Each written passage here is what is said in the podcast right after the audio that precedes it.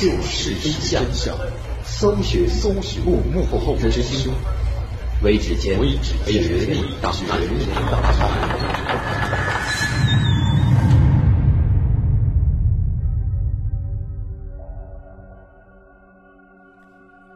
还原事实，探索真相。这里是微指尖绝密档案，我是大碗。一九八三年到一九八五年，在陕西的商县各乡陆续出现了许多奇怪的事情。很多外地打工归来或者进城买东西的农民，都离奇的失踪了。直到一九八五年的五月。向公安部门报告的失踪者就有三十七人之多。刘湾乡叶庙村四十多岁的杜长英就是其中之一。一九八五年五月十六号，杜长英起了个大早，跟哥哥杜长年一起去城里赶集给猪买豆饼。就在两人分手之后，杜长英却再也没有回过家，家人四处寻找。结果都杳无音信。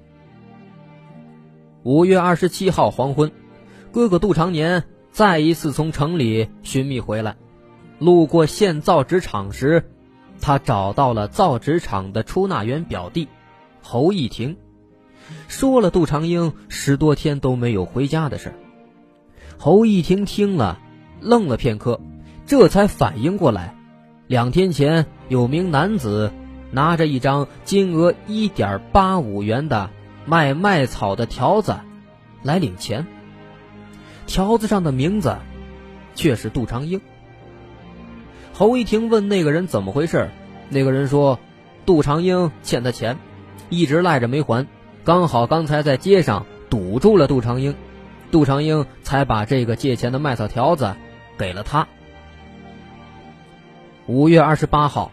经过侯一婷确认，领钱的人就是四十四岁的龙志民。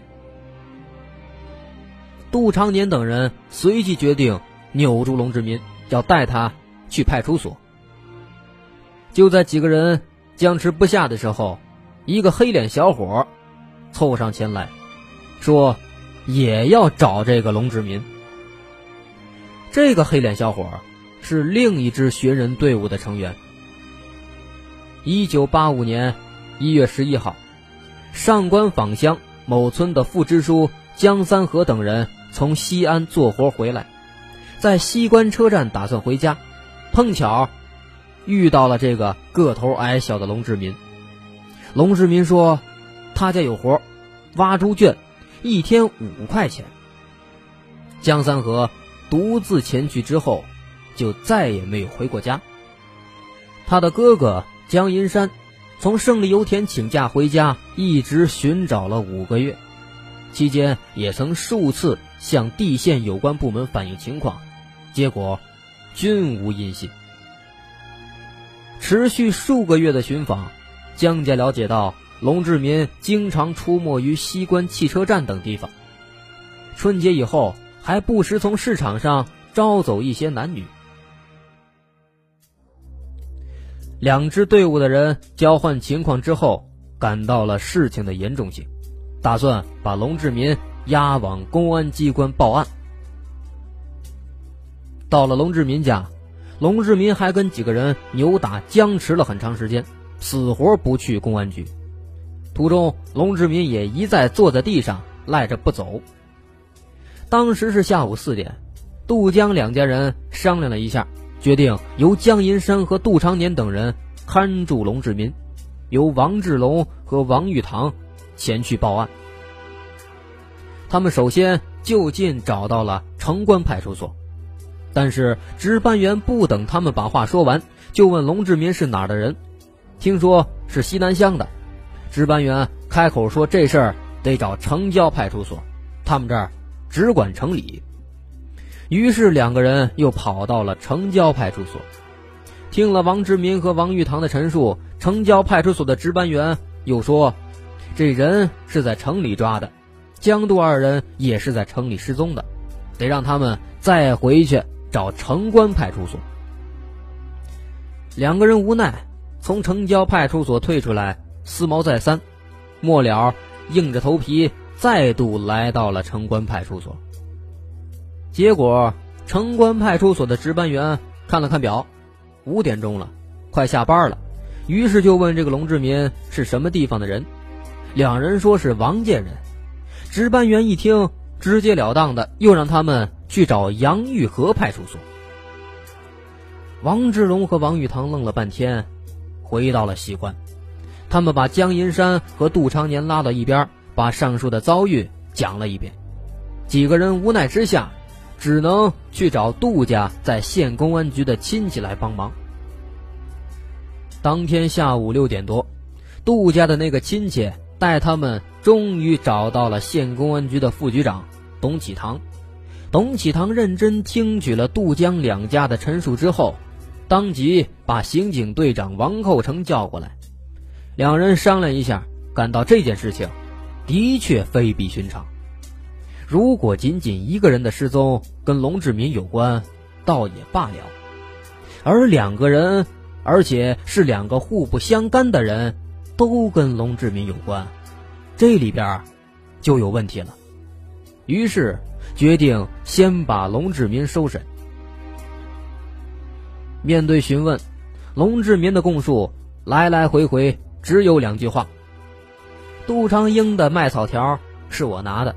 他欠我二十块钱，以后他去哪儿，我哪知道。姓江的是我叫的，干完活就走了。起个猪圈能用多长时间？一个下午就干完了。他在我家住了一夜，第二天一早就走了。以后他去了哪儿，我哪知道。审讯陷入了僵局。不久，局长周玉也赶来了。他们照例对龙志民宣讲政策，用严厉的口吻告诫他要老实交代。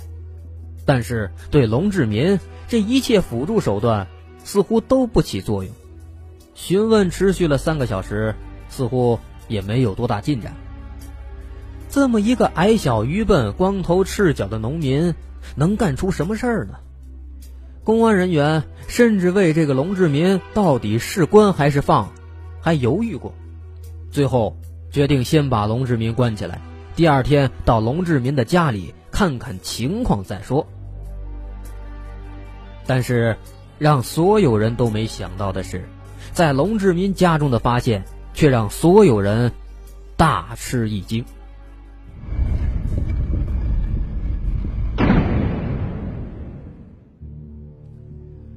一九八五年五月二十九号早晨，两名公安人员。前往杨玉河乡王建村龙志民家，龙志民家窗户全都堵上了土坯，昏暗的像个地窖。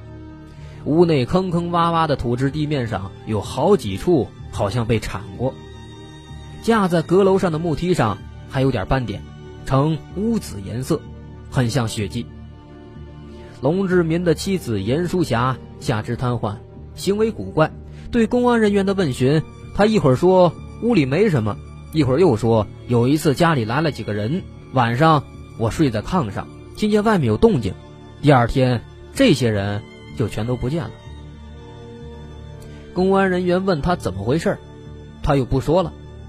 过了一会儿，又开始没头没脑的说：“哎呀，我洗衣服，水红红的。”民警回到局里汇报之后，下午增派人手。再赴王建。龙志民家的那幢土屋坐南朝北，门前偏西三米有一棵柿子树，朝南是耕地，顺坡势而下直达公路。站在屋前，公路上的景物尽收眼底，同样，公路上的行人也会将屋前的景物看得清清楚楚。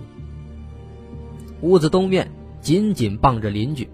屋西是龙家的猪圈和厕所，唯有一堵半人高的土围墙，墙外是进出王建的村道，村道一端直达公路，另一端在龙家东南角处西折，从龙家后窗下经过，然后分成数条，通向村庄各处。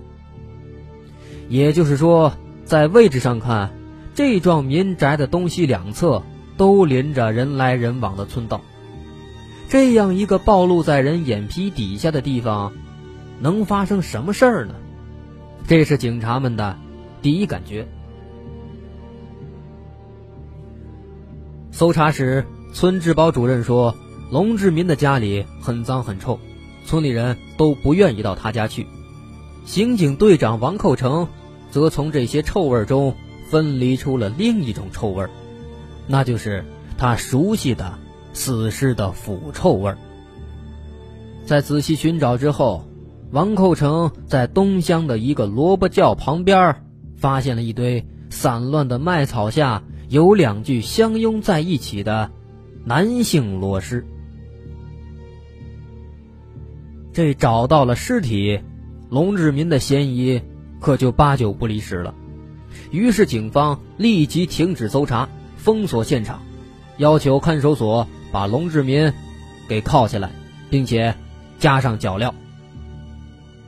与此同时，为防止龙志民的同伙再逃自杀或者相互杀人灭口，公安人员指示附近各乡镇的乡村干部和民兵治保组织紧急动员起来，对辖区内曾有前科的人和有劣迹的人进行监控，并且对行迹异常者。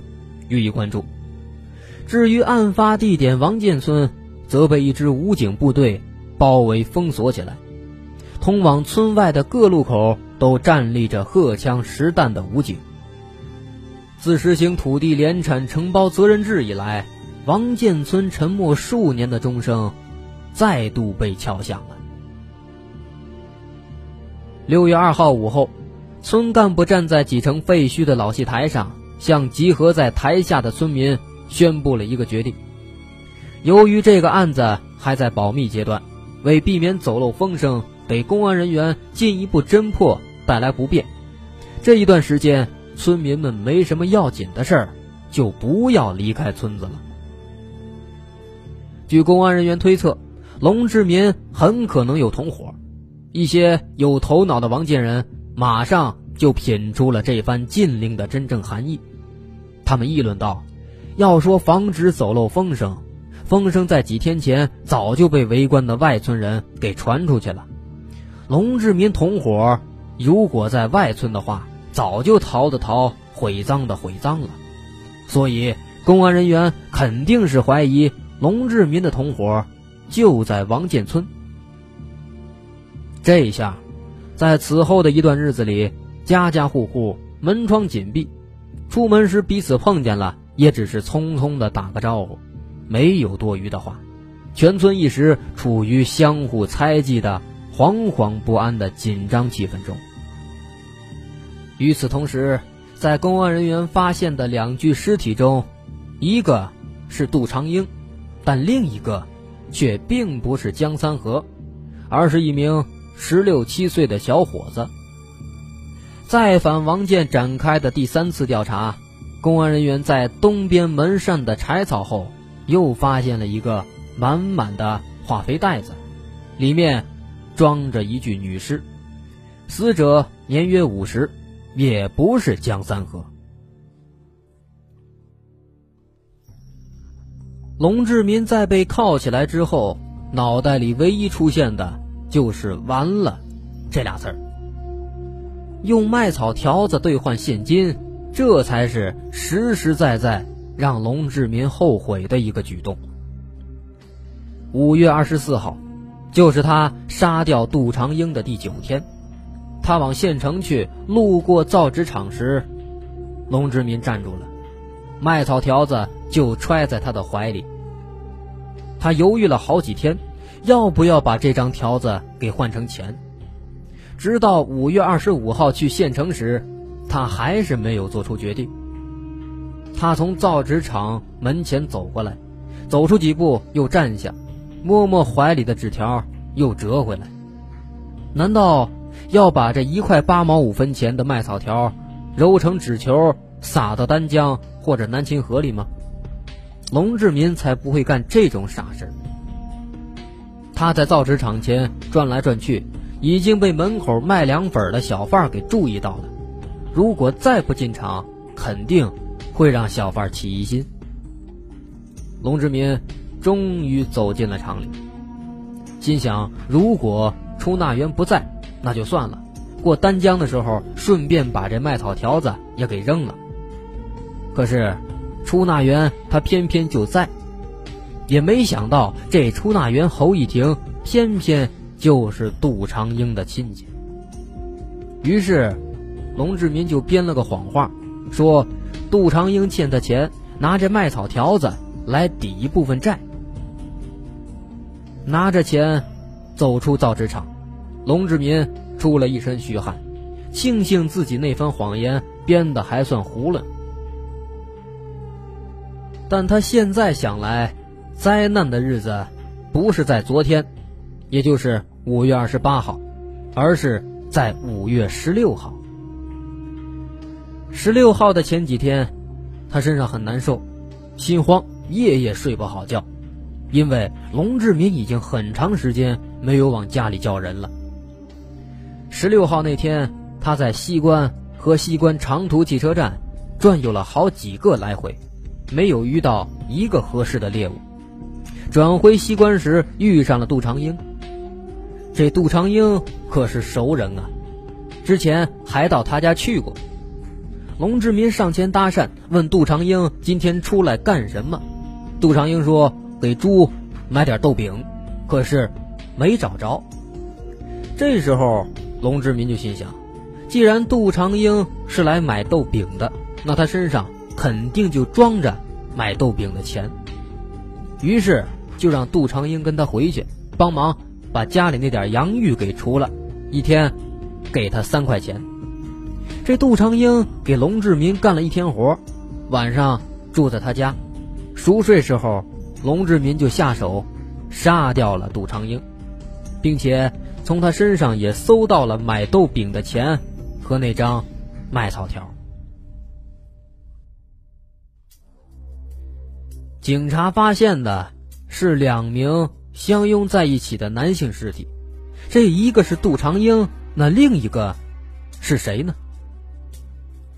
就在杀掉杜长英的第六天，五月二十二号，那天早上，龙志民一醒过来就想，今天得拾到一个，这念头一生，可就控制不住了，好不容易挨到下午四点，挨不住了，龙志民离开房间。顺公路向东走，走到南京桥南，他停下来，看到一个小伙子从桥北走过来，有十六七岁，肩上扛着一个尿素口袋，有一些瓶子在里边响。这龙志民一眼就看出来这是个收废品的，并且根据当时的时间，龙志民推测这个小伙子肯定已经在城里游走了一天。已经把收得的废品卖给了废品收购站，现在兜里肯定有钱。于是龙志民走上前去，跟小伙子打了个招呼，谎称村里有不少瓶子等着收，就把小伙子骗到了王建。吃过晚饭，龙志民趁小伙子倒头休息的时候，拿起一个酒瓶子，准备下手。可是这时候。他瘫痪在床的媳妇儿严淑霞突然说道：“他还是个孩子呢。”这突然的一句话把龙志民给吓了一跳，他随即恶狠狠地瞪了严淑霞一眼，示意他闭嘴，然后又一次举起瓶子砸向了收废品的小伙子。之后，他把这个小伙子的尸体跟杜长英的尸体放在了一起，于是。就出现了那两具男性裸尸，而前面我们说到的江三河死的也很惨。起初，龙志民叫江三河来，其实就是叫他来挖没挖完的埋尸坑。在西关车站，起初龙志民相中的并不是江三河，他老远就看出来这个江三河是那伙人中的头一问。果不其然，江三河是个村支部书记，而且还是名复员军人。这样的人，龙志民哪敢要啊？他相中的其实是另外一个，大大的眼睛，没有一点神的那个。但是这个江三河却非常积极的挤到了前头。当时正值春节前夕，村里人在村口进进出出，偶尔有人因为好奇问问龙志民，为什么这个时候叫人来挖地窖啊？而更多的人则是看一眼就走过去了，招呼也没打。叫江三河是来让他挖坑的，是否要干掉他，龙志民还没有拿定主意。他琢磨，这坑挖好之后，估计也就天黑了。江三河就得在自己家住一宿。如果江三河肯在这个弄堂里弄个草铺睡下，就算他命大，一夜相安无事。第二天客客气气的送他上路。如果江三河嫌弄堂里又脏又乱，想到楼上去睡，那江三河就得没命了，因为这楼上放着的可是尸体。对江三河这样的人动手。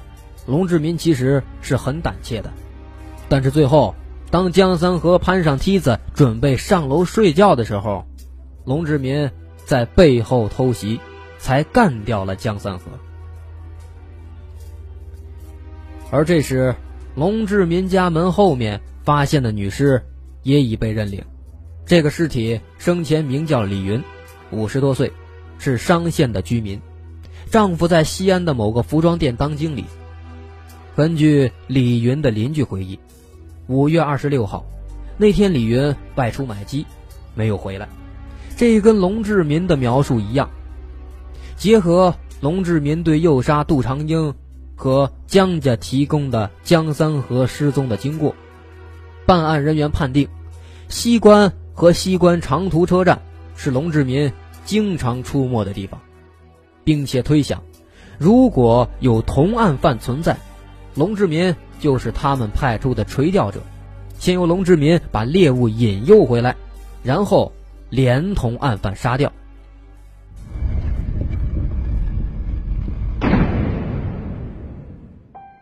这三具尸体在龙志民家被发现，立即引起了轰动，全村的老少倾巢而出，前往围观。治保主任和几个民兵维持秩序。公安人员也画出了保护圈。商县主管政法的县委副书记、公安局长以及商洛地委、行署的有关领导相继赶来现场。公安人员也带上了警犬，再次搜查龙家，但是却没有新的发现。这时，村民们提供了线索：龙志民家门前有过一个萝卜窖。现在已经填平，种上了白菜。这个萝卜窖引起了公安人员的注意。严淑霞向民警指出了萝卜窖所在的位置，这地方离门槛还不到一米。一个民兵挖了几下，刨出了一些包谷印在薄薄的土层下是一层包谷杆。公安人员又叫来几个人向四周开掘。清理出一个长三米、宽两米的场地，揭开包谷杆在下面竟然有八九具尸体，都是用马柴火的马法慢慢堆起来的，头足彼此交错倒置，整齐而紧凑。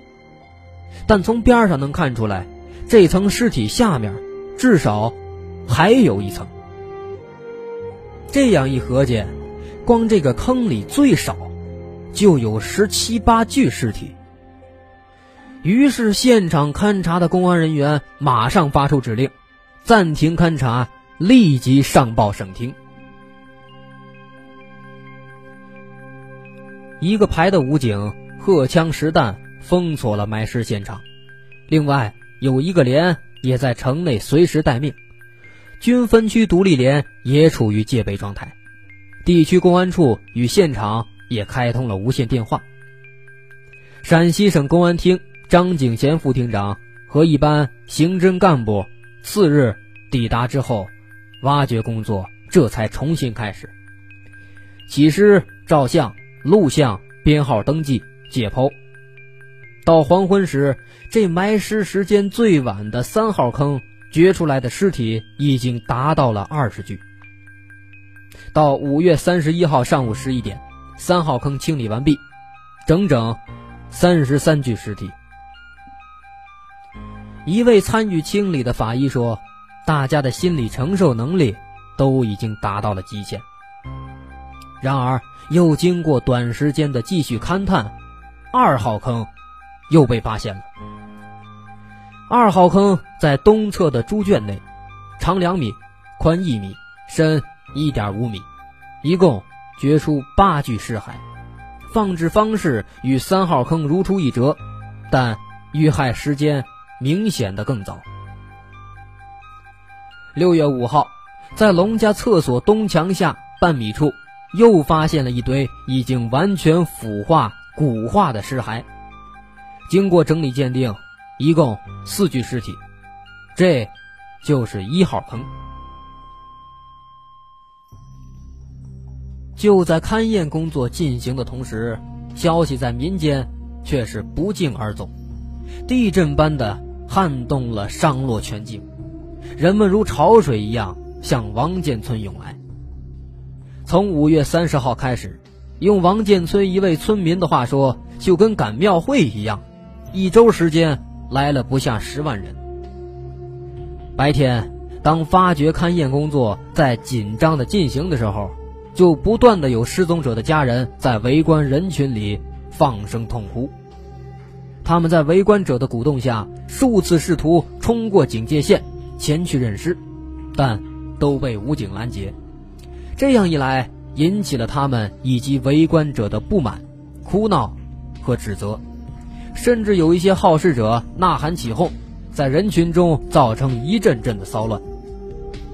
到了下午，大约有一百多人聚集在商县公安局门前，要求领导出来说话。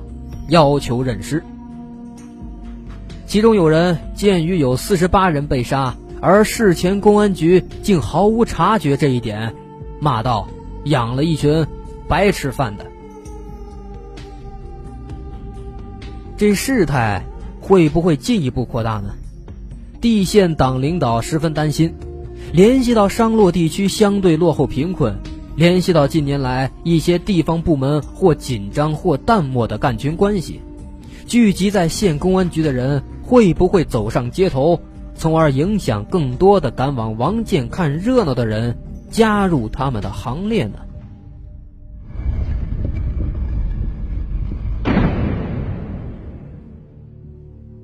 作为侦探的一个重要环节，辨认尸体以及遗物的工作是必不可少的。问题是何时在何处进行辨认？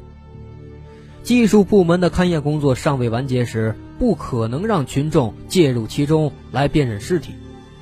以往的人命案，辨认尸体都在尸库，而这个案子的四十八具尸体不可能移送尸库，况且商县也没有如此容量的尸库。